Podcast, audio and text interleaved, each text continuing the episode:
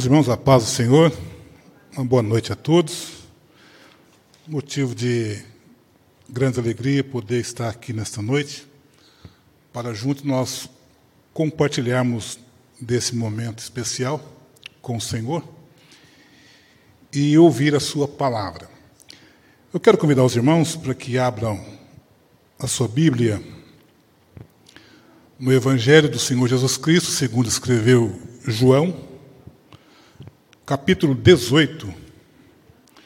Nós vamos fazer a leitura desse trecho bíblico do texto aqui do capítulo 18, do verso 1 até o verso de número 11. João 18, do 1 até o 11. Diz assim a palavra do Senhor. Tendo Jesus dito estas palavras, saiu juntamente com seus discípulos para o outro lado do ribeiro Cedron, onde havia um jardim. E aí entrou com eles. E Judas, o traidor, também conhecia aquele lugar, porque Jesus ali estivera muitas vezes com seus discípulos. Tendo, pois, Judas recebido a escolta e dos principais sacerdotes e dos fariseus alguns guardas, chegou a este lugar com lanternas, tochas e armas.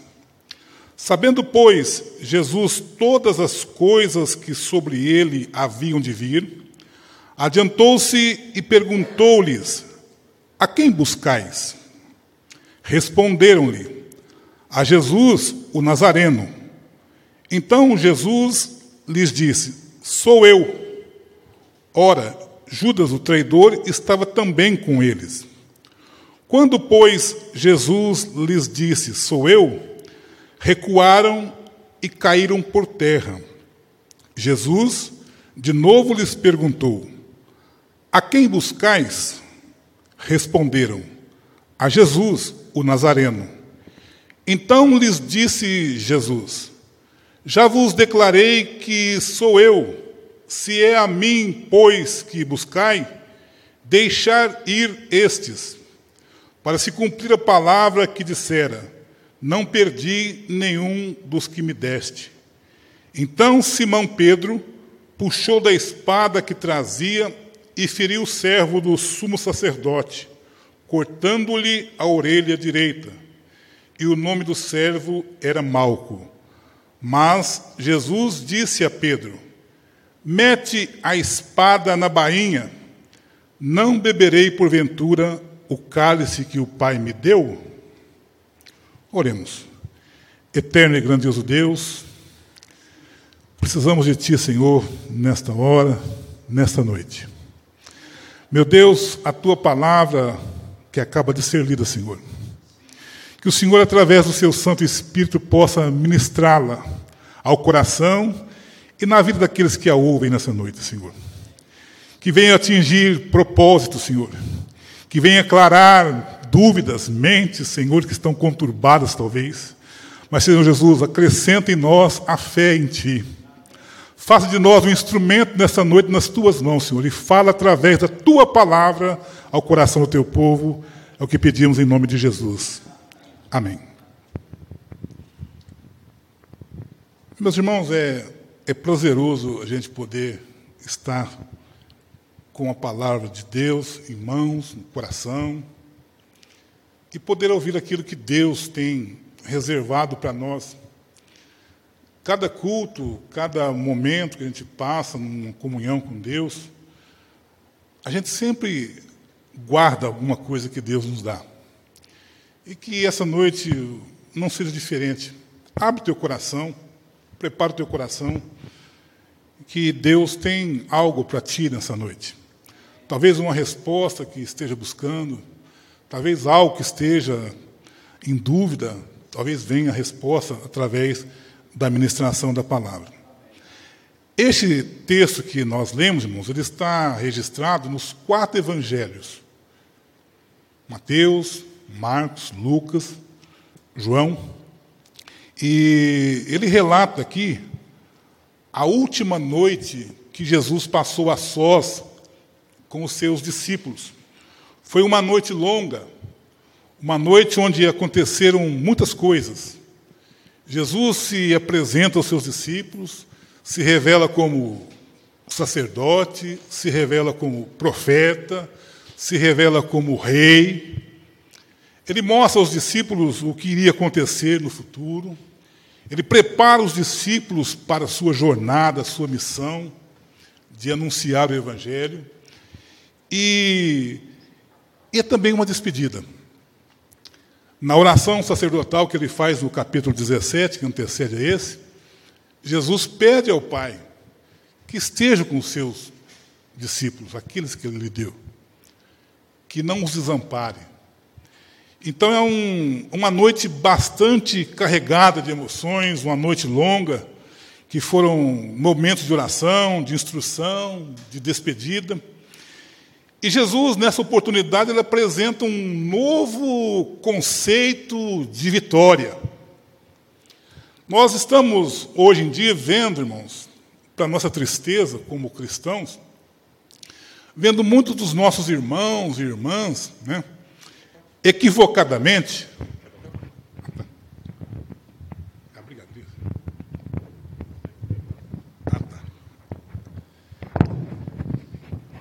É, aqui fica melhor. Que de forma equivocada eles é, caminham por uma vereda do evangelho do triunfalismo. Então, esses irmãos e irmãs, eles buscam, né, nesse tipo de mensagem, Assim? É. Eles buscam nessa mensagem de triunfalismo é, algum tipo de vitória que acaba sendo superficial.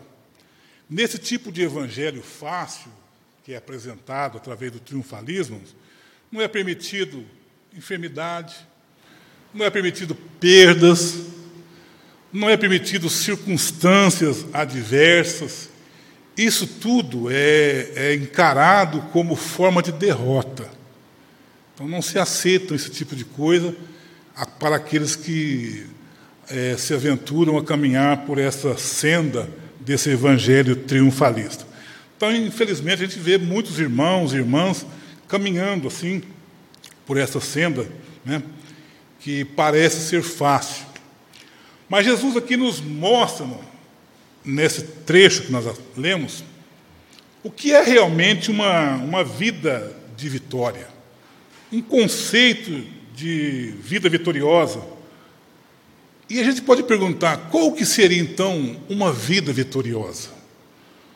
Qual seria? Será que tem alguma, alguma fórmula de oração vitoriosa? É o que nós vamos ver, eu marquei aqui, nós vamos ver nesses poucos minutos que a gente vai passar aqui, irmãos. Quero ser bem, bem rápido. E nós marcamos aqui quatro pontos que eu gostaria que os irmãos atentassem e nós vamos discorrer sobre isso. Que é uma vida de vitória verdadeira e qual é a oração vitoriosa que nós podemos é, apresentar diante de Deus? Eu marquei aqui. A vitória verdadeira não consiste em mudança de circunstâncias, mas em determinação e coragem para enfrentá-las com oração e ação. Então não é querer mudar as circunstâncias adversas da vida que vai nos tornar vitoriosos, que vai nos fazer ter uma vida vitoriosa diante de Deus. Não é querer mudar a circunstância que nos vem contrário, que nos aflige, que nos conturba. E a gente às vezes ora a Deus pedindo para que se retire aquilo, para que afaste aquilo. Mas temos que aprender, irmãos, que não é mudando as circunstâncias que nós teremos uma vida de vitória, mas sim buscando em Deus coragem, determinação para enfrentar essas circunstâncias através de uma vida de oração e ação. Nessa ordem, oração e depois ação. E o Senhor Jesus apresenta para nós, nesse texto, irmãos, isso que nós acabamos de falar.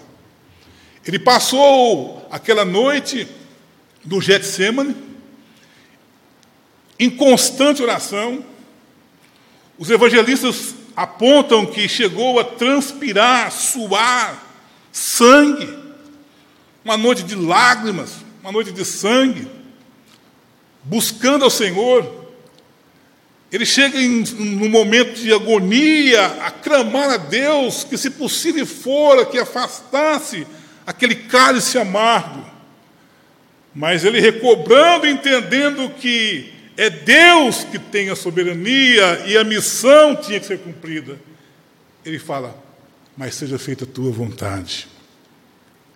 E toma o cálice. Ele sabia que aquilo implicava em sua prisão, implicava nos açoites, implicava na humilhação que ele iria passar publicamente, implicava na crucificação e morte. Mas esse era o desígnio de Deus, esse era o propósito maior de Deus. E graças ao Senhor, por esse sacrifício dele, nós fomos alcançados. E nós podemos dizer hoje: nós temos uma vida vitoriosa que começou naquele gesto de coragem de Jesus de enfrentar as circunstâncias adversas que viriam, através da oração. Adquiriu forças, determinação e coragem para enfrentar aquelas circunstâncias. A circunstância adversa, irmãos, ela serve às vezes para mostrar quem somos. Nós, às vezes, conhecemos uma pessoa que, quando está tudo bem, ele se apresenta de um jeito, fala de um jeito, mas é só entrar numa certa dificuldade, numa circunstância diversa, que o verdadeiro dele vai aparecer. Às vezes vai ficar emburrado, às vezes vai começar com xingamentos, às vezes vai começar com agressividades, o verdadeiro vai aparecer. Então, as circunstâncias adversas servem para isso, para nos moldar diante de Deus. Nós temos que estar preparados por ela. Quando está tudo bem, irmãos, é uma coisa. Mas quando nós vamos começar a enfrentar as circunstâncias diversas, nós temos que estar preparados. E o Senhor se preparou para isso naquela noite no Getsemane em oração. Uma oração prolongada uma oração onde os discípulos dormiram, mas ele ficou ali, buscando em Deus força, buscando em Deus coragem, buscando determinação para enfrentar aquela circunstância diversa. Então, a oração é muito importante. E ela tem que vir antes da ação. Muitos, talvez de maneira também equivocada, irmãos, agem primeiro, aí dá errado, aí corre para orar. É buscar a oração, é buscar o discernimento em Deus, é buscar na oração a orientação que vem do céu, que vem de Deus, que vem do Espírito Santo para a nossa vida, para nos fortalecer, para que com esse fortalecimento, com essa coragem, determinação, fé, nós possamos enfrentar aquela glura, aquela dificuldade, aquela circunstância que nos é contrária. Uma outra lição que nós aprendemos aqui com o Senhor Jesus é que ele assume a sua identidade. Quando Judas chega com aquela tropa, com aqueles servos do sumo sacerdote, com aqueles soldados, para prender Jesus, um ato de traição, iria prender Jesus. Jesus não corre, não esconde. Era uma dificuldade. Talvez muitos corressem, talvez muitos tentassem se esconder, mas Jesus se apresenta: a quem buscais? E aqueles que foram ali prender Jesus usam de uma maneira vulgar para tentar ofender o Senhor, o Mestre Eles falaram, a Jesus, o Nazareno. Essa palavra Nazareno, ela tem a conotação daquilo que não é bem visto, daquilo que não é bem quisto. Era uma região ali de Israel que tinha suas dificuldades.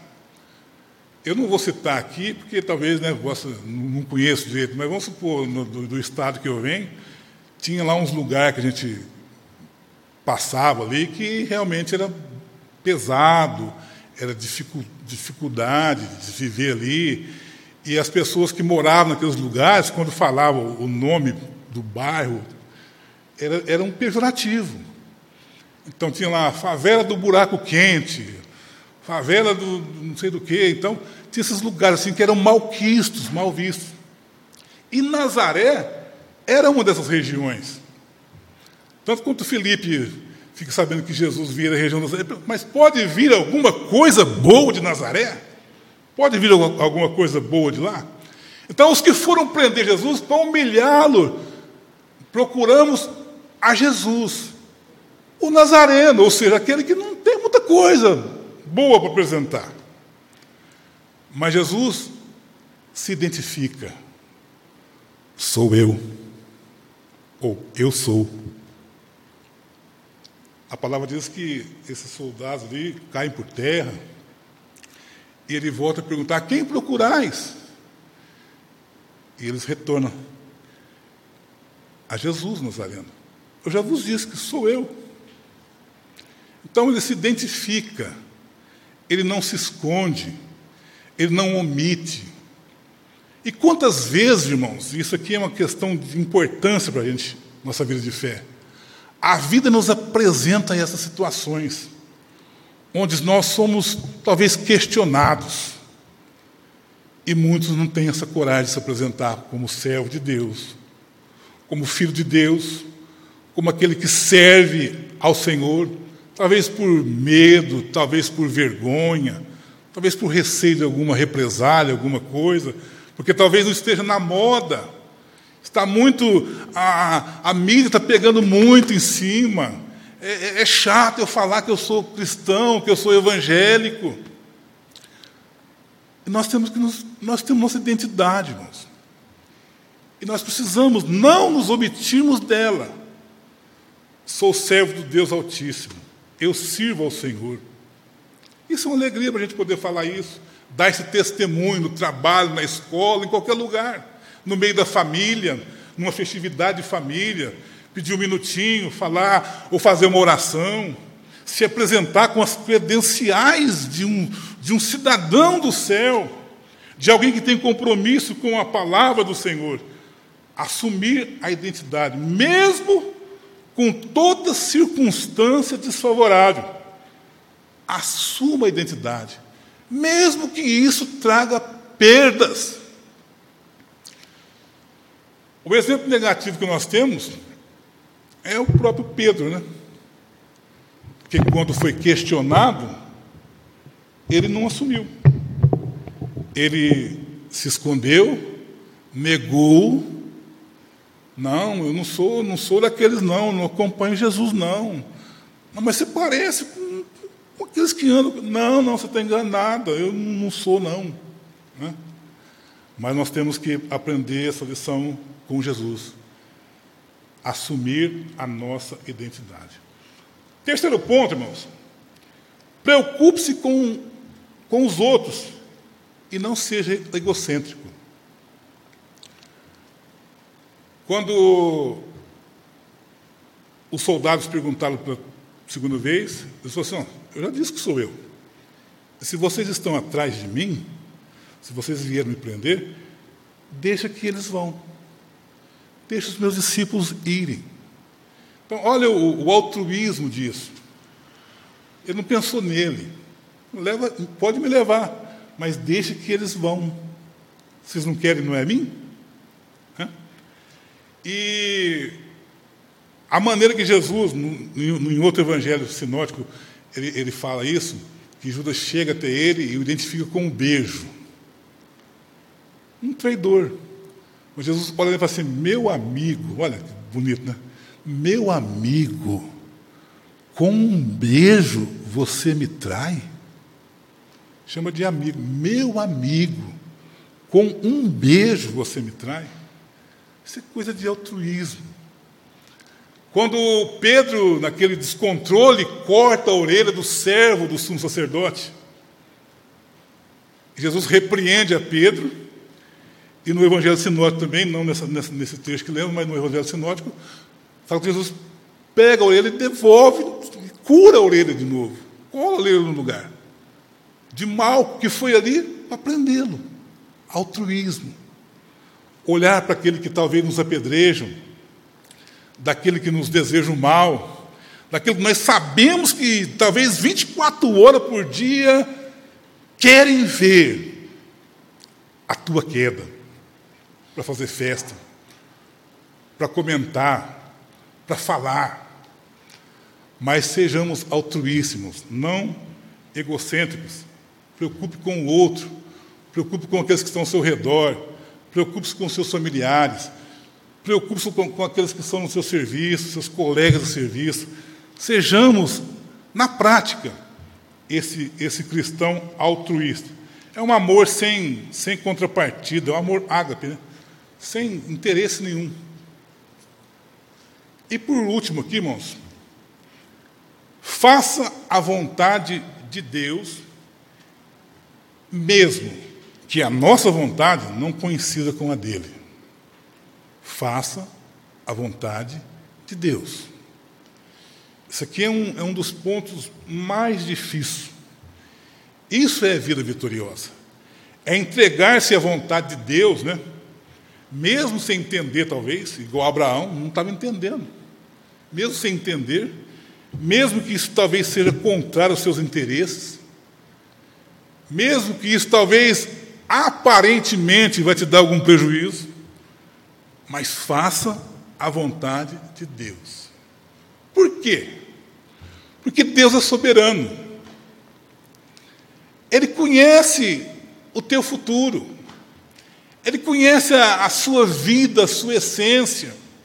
Ele sabe o que é melhor para você, para mim, para nós todos. Porque Ele é soberano, conhece o futuro. Dirige a nossa vida. É Ele que tem na mão as rédeas da condução da nossa vida.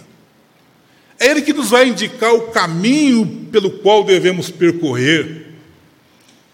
É Ele que vai nos carregar, às vezes, quando estamos cansados, se estivermos nesse caminho que Ele determinou.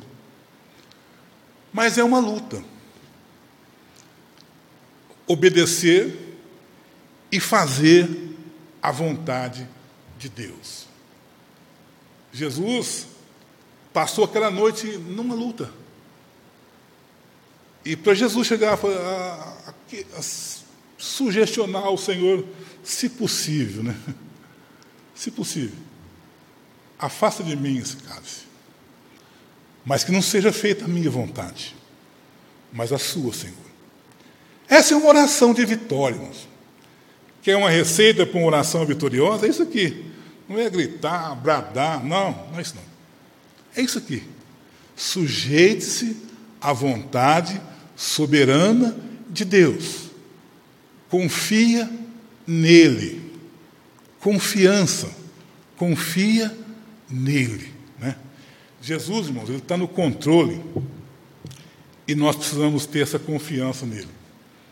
Porque ele é o nosso bom pastor é aquele que deseja o melhor para a nossa vida, para a nossa casa, para a nossa família, para a nossa igreja. Então, vida vitoriosa é isso. É ser obediente ao Senhor. É amar até mesmo os nossos inimigos. É praticar esse exercício, né? De nunca se omitir de quem nós somos, independente da circunstância independente da circunstância. Se apresente como o cristão que tu é, como eleito de Deus, como eleito do Senhor. Vida de vitória é isso. É fazer e praticar essa oração vitoriosa de submeter-se à vontade de Deus, porque Ele é soberano. Ele sabe o melhor para nós, mesmo que a nossa vontade seja outra. Renda-se à vontade soberana de Deus. Amém? Que Deus nos abençoe, meus irmãos, que Deus possa falar melhor em cada coração nessa noite.